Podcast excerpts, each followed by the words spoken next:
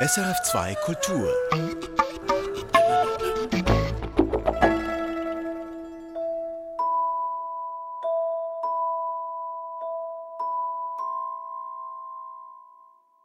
Als Teenager mit 17 war ich mal ganz tief unten in den Katakomben von Paris, diesen unterirdischen Grabanlagen und Knochenlagern, die man als Tourist besuchen kann.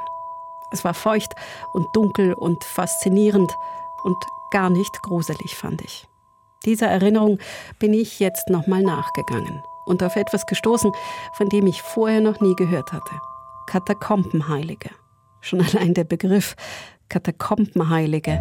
Klar, ich will wissen, was dahinter steckt. Ich bin Katrin Zöfel und das hier ist eine Sommerfolge des SRF Wissenschaftsmagazins. Hinab. Das Wissenschaftsmagazin sucht die Tiefe. Die Sommerserie. Als ich mich dann auf die Suche gemacht habe nach Menschen, die sich mit Katakombenheiligen auskennen, bin ich auf Carol Alcabes gestoßen. Sie ist sofort bereit, mir zu helfen. Ein paar Wochen später sind wir unterwegs in ihrem VW-Bus. Er ist ausgebaut, ein Camper. Ihre Hündin schläft hinten. Carole Alcabes ist Fotografin. Sie wohnt in St. Croix nahe des Neuenburger Sees und arbeitet für lokale Zeitungen. Wir fahren in einem kleinen Dorf durch die engen Straßen. Dorissy liegt östlich vom Neuenburger See. Wir suchen eine kleine Kapelle. Wir steigen aus, denn in dieser Kapelle liegt. Das ist Saint Modest, der heilige Modest. Ein komplettes Skelett ausgestellt in einem Glaskasten. Der Glaskasten ist prominent platziert im barock verzierten Altar im Chor der Kapelle. Saint-Modest sieht in seinem Glaskasten ein bisschen so aus, als hätte er es sich gemütlich gemacht. Er liegt auf der Seite, den Ellbogen aufgestellt und den Kopf lässig in die Hand gestützt. Er sieht freundlich aus, wie er da aus dem goldumrahmten Glaskasten rausschaut. Es ist meine erste Begegnung mit einem Katakombenheiligen. Auch meine erste echte Begegnung mit einer Reliquie. Ich bin protestantisch geprägt inzwischen eher atheistisch unterwegs und Reliquien und ihre angebliche Wundertätigkeit ist in meinen Augen Hokuspokus. Aber trotzdem, ich kann nicht leugnen, dass dieser Tote auf mich wirkt. Beruhigend irgendwie, als würde er mir sagen wollen, ach du, das mit dem Sterben, das ist schon okay. Schau mich an, mir geht's gut. Und ich kann mir mit etwas Fantasie sogar vorstellen, dass ich mit einem Wunsch zu ihm kommen könnte wenn die Ernte ausbleibt, das Kind krank wird, eine Wunde nicht heilen will. Die Reporterin in mir ist aber natürlich auch noch da. Also, woher kommen diese Knochen und wie kommen sie hierher? Carol Alcabes kennt viele solcher Details. Sie hat Katakombenheilige in der ganzen Schweiz aufgestöbert, fotografiert, ihre Geschichte recherchiert und daraus ein Buch gemacht, auf Französisch, Les Martyrs. And there's like hundreds of them in Switzerland. Nobody knows about them. Hunderte gibt es in der Schweiz, sagt sie. Ganze Skelette oder Skelettteile, aber wirklich viele sind erstaunlich komplett. Und kaum jemand weiß so richtig über diese Knochen Bescheid. Nobody knows, not even the priests. Oft nicht einmal die Priester, in deren Kirchen Alkabes die Skelette aufgestöbert hat. Viele sind versteckt hinter Holzverschalungen und Vorhängen. I've walked many times in churches and the priest didn't know what they had in the church. I had to explain it to them. Anders Saint-Modest hier in Russie. Er wird in der kleinen Kapelle, in die vielleicht 50 oder 60 Leute passen, offen präsentiert. Er ist ausstaffiert, trägt ein Jäckchen aus rotem Samt, seine Knochen sind reich verziert mit bunten Glassteinen, ein paar Edelsteinen. Und er ist auch innen verziert. Das hat mich überrascht. Das Jäckchen ist so kurz gehalten, dass ich direkt in seine Bauchhöhle und Brustkorb reinschauen kann. Und auch dort, auf der Innenseite der Wirbelsäule, sind Schmucksteine drapiert.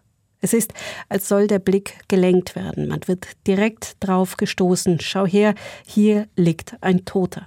Hier ist sein Inneres. Das passt in die Zeit, in der er ausstaffiert wurde. Es ist die Zeit des Barock. Sich mit dem eigenen Tod zu beschäftigen, das Thema beherrschte damals die Literatur, die Kunst und auch die Religion. Memento Mori, Gedenke deines Todes, diese lateinische Inschrift ist in vielen Kirchen aus der Zeit zu finden. Außerdem trägt Saint Modest natürlich einen Heiligenschein und ein Schwert und einen Palmwedel. Das sind, lerne ich, die Kennzeichen der Gerechten. Sword and the palm are two elements from the Bible. It justifies the just, the righteous. Saint Modest, das konnte Alcabes rausfinden, kommt irgendwann im 16. Jahrhundert hier an. Ein genaues Datum ist nicht verbrieft. Und er kommt sozusagen unsortiert hier an, in einer Kiste aus Holz, dreifach versiegelt die Knochen zum ganzen Skelett zu arrangieren, diese Aufgabe fällt Nonnen aus dem nahegelegenen Kapuzinerinnenkloster in Montorge zu. You have to imagine when the nuns um, got the box with all the remains in it. They weren't like all adjusted like this. They had to do it. So for uh, to make it easier for them to present the skeleton, they would often put the hand underneath the skull. Die Nonnen nehmen die Knochen also raus aus der Kiste, säubern sie und setzen sie zusammen. Die Glas- und Edelsteine und Schmuckstücke, die Saint-Modest zieren, stammen häufig direkt von den Nonnen, aus privatem Besitz teilweise. Teils sind es Spenden aus der Gemeinde. Und jetzt kommt's. Den Kopf arrangieren die Nonnen gerne so, dass er in einer der beiden Hände ruht der Arm auf dem Ellbogen abgestützt, einfach weil sie so die besten Chancen auf eine stabile Konstruktion haben. Deshalb also diese Haltung, die so entspannt auf mich wirkt, als läge Samudest lässig auf der Seite. Es gibt sie, sagt Alkabes, aufrecht stehende Heilige, aber sehr, sehr selten. Der einfache Grund ist die schnöde Schwerkraft. Wir verlassen die Kapelle. Denn auf dem Programm steht heute noch ein Skelett und ein Mann, der als einer der wenigen in der Schweiz etwas über die Katakombenheiligen weiß. Monsieur Portnier, uh, that we're gonna see, he knows a little bit. He's one of the exceptions. Also los, wieder rein in den Camper, auf nach Fribourg. Es sind 20 Minuten Autofahrt dorthin und in dieser Zeit erfahre ich, wie Carol Alcabes zu den Heiligen kam. Eine Fotoausstellung über den Tod mit Freunden vor Jahren brachte sie zum Thema und kurz danach erzählte ein Freund von zwei Katakombenheiligen. Alcabes stolpert über das Thema und dann lässt es sie nicht mehr los. Sie beginnt zu suchen und merkt, es gibt keine saubere aktuelle Dokumentation, kaum Experten. Deshalb dann die Idee zum Buch, um zu dokumentieren, was sie findet. Mit Mühe findet sie einen Verlag. Das Buch erscheint 2018. Wir sind in Fribourg. Wieder enge Straßen, wieder suchen und gefunden.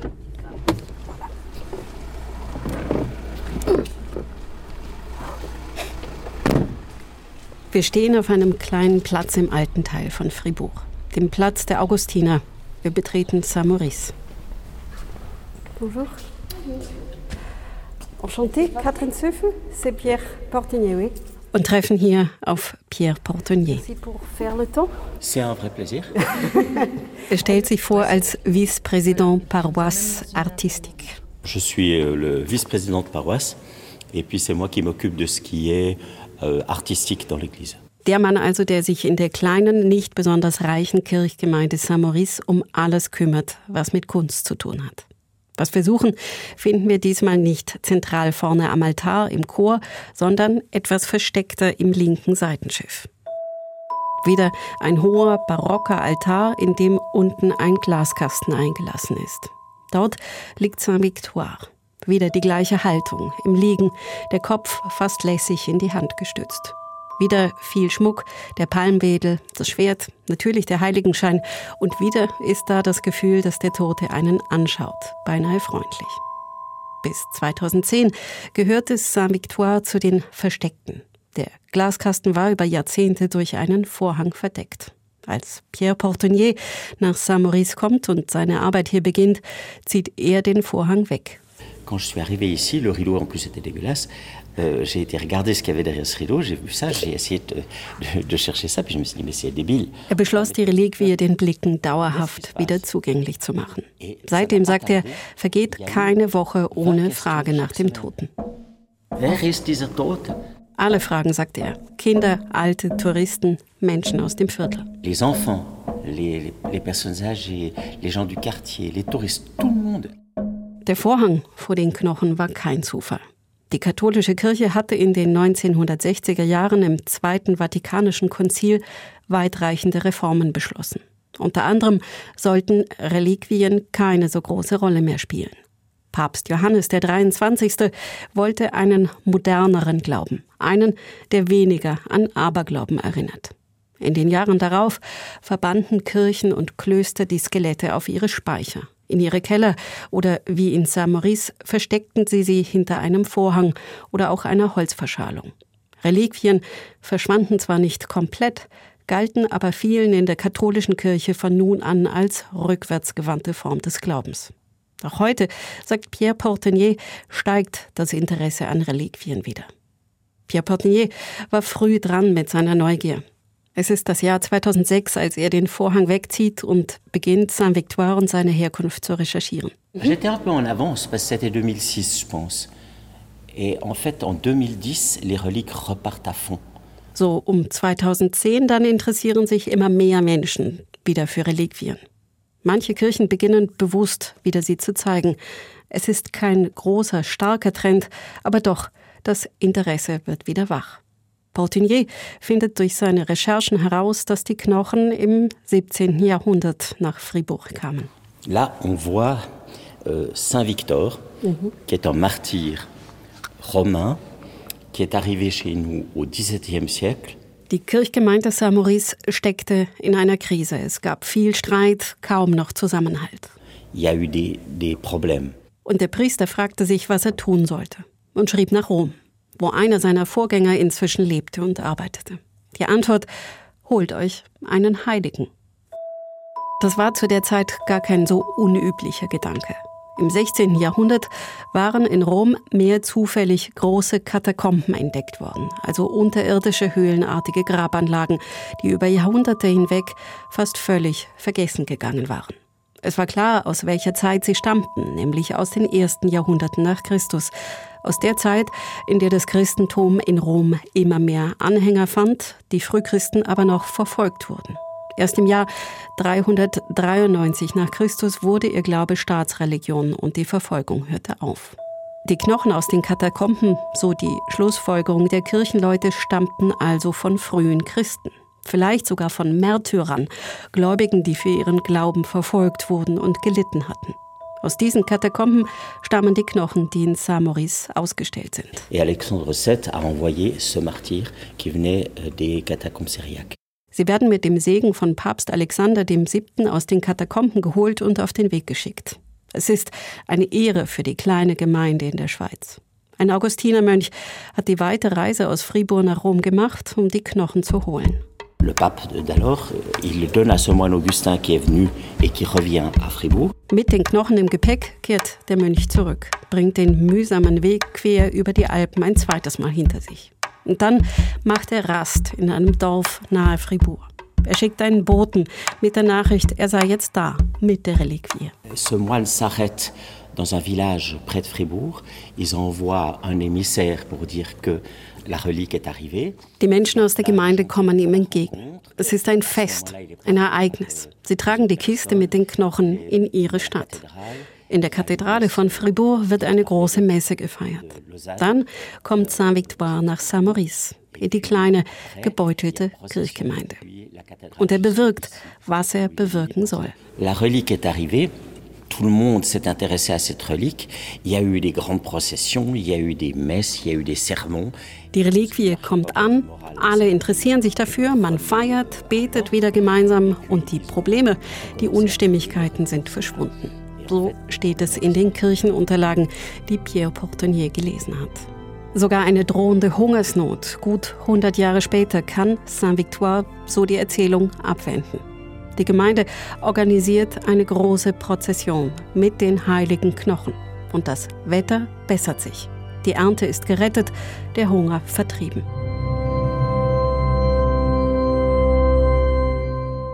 Glaubt Pierre Portonnier an diese Geschichten? Und braucht der Glaube Reliquien? Nein, sagt er. C'est pas important pour la foi.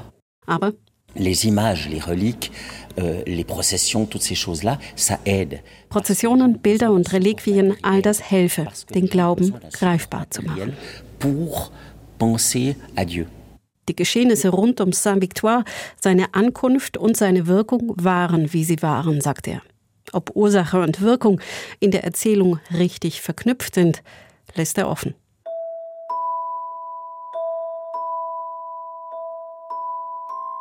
Noch ein Ortswechsel. Carol Alcabes und ich fahren nach Solothurn. Also wir sind jetzt hier im Historischen Museum Blumenstein in Solothurn.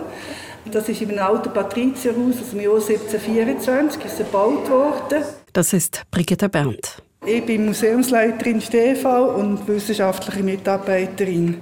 Sie ist noch eine der wenigen, die sich mit Katakombenheiligen auskennen. Im Museum Blumstein sind zwei davon ausgestellt. Im ersten Stock. Also rauf durchs Treppenhaus. Oh, I'm so happy to see him. I love him. Makes me really happy to see them. Die Knochen zu sehen mache sie glücklich, sagt Alkabes. Es sei wie ein Wiedersehen unter Freunden. There's something friendly, something inviting, something that's actually uh, comforting. Sankt Candidus und Sankt Clara.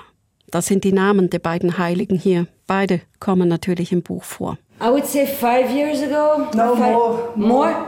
Five, seven? Seven maybe? Die Fotos dafür hat Alcabes vor fünf, na, vielleicht schon sieben Jahren gemacht. Wir sind in einem Eckzimmer dieses alten Patriziergebäudes mit großen Fenstern, Parkettboden, hohen Decken. Ein ganz anderer Ort als die kleine Kapelle in Russie und die Kirche in Fribourg. Und doch ist manches genau gleich.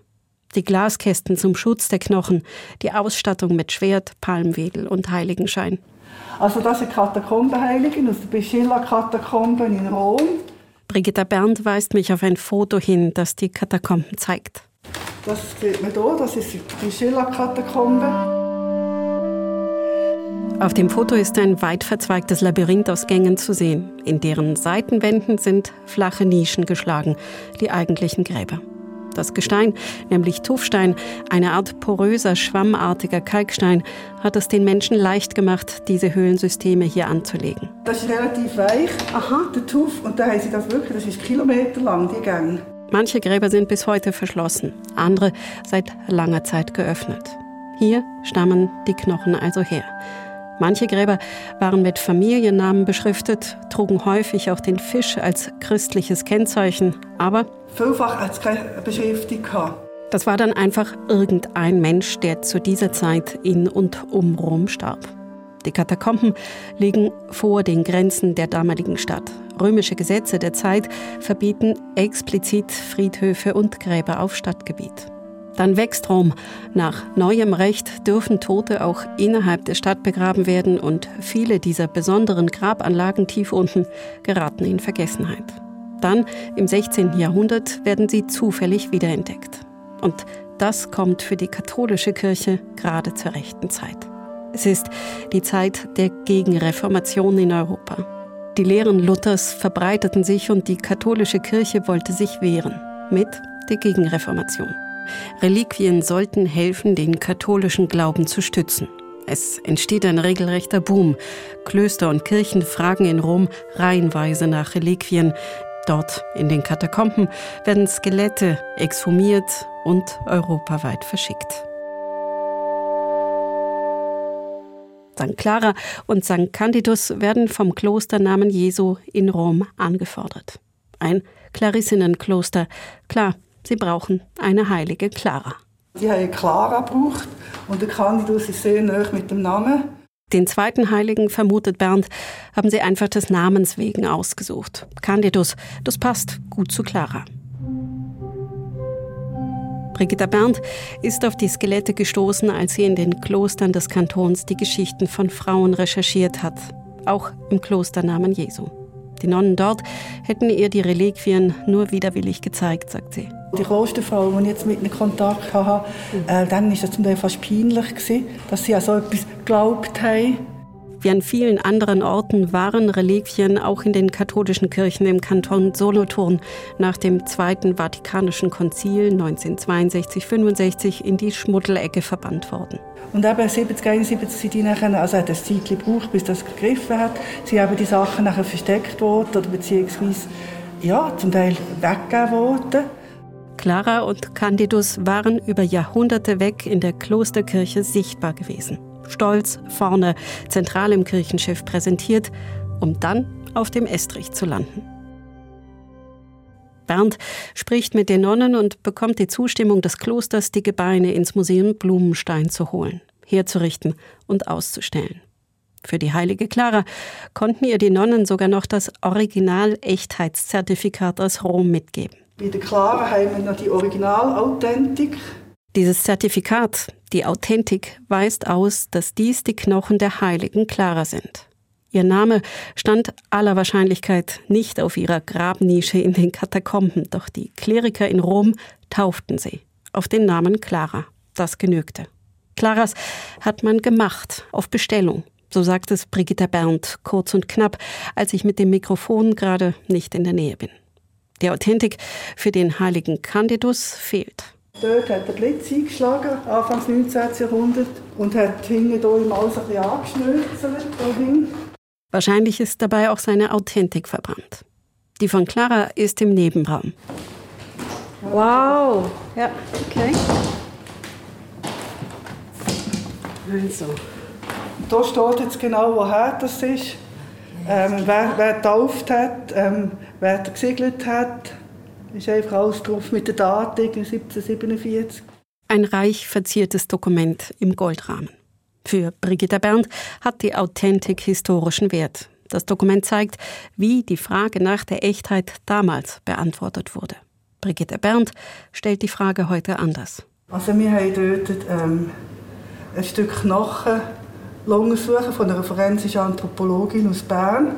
Mit einer C14-Analyse, der Radiokarbon-Methode, mit der sich ziemlich genau bestimmen lässt, wie alt die Knochen sind. Das Ergebnis, die Skelette stammen wirklich aus der Zeit der Frühchristen. Sie zwischen 20 und 40 sind sie gesehen. Zwischen dem 3. und 5. Jahrhundert haben sie gelebt. Ja. Also sie waren wirklich noch Römer gesehen.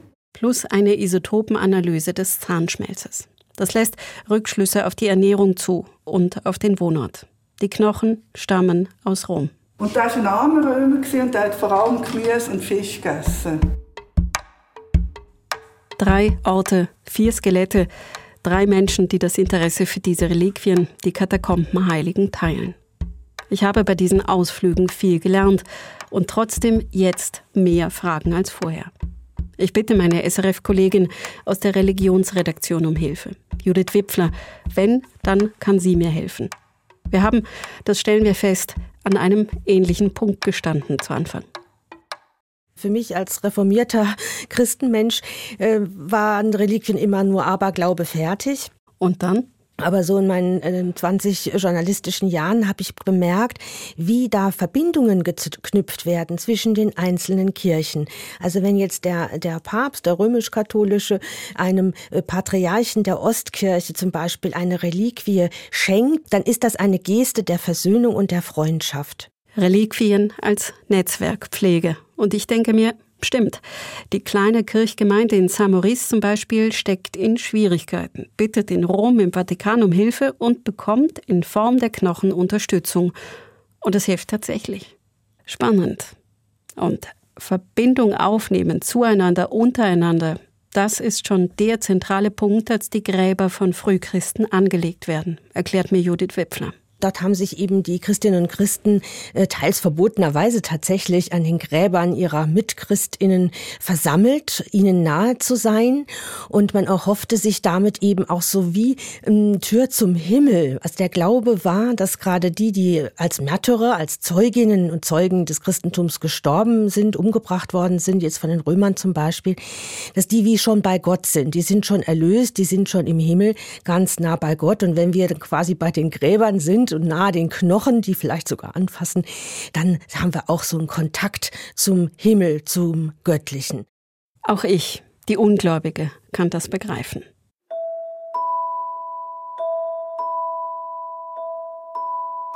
Das Gefühl eines inneren Dialogs mit den Toten, wie mit Saint-Modeste in der Kapelle in Russie oder auf dem Friedhof, wo meine Verwandten liegen.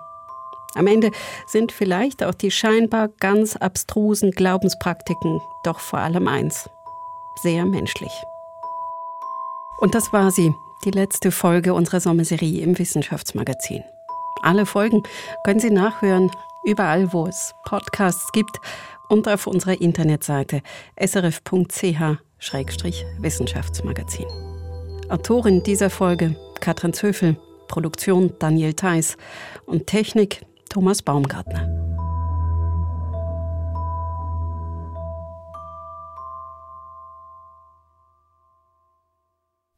Erfahren Sie mehr über unsere Sendungen auf unserer Homepage srf.ch-kultur.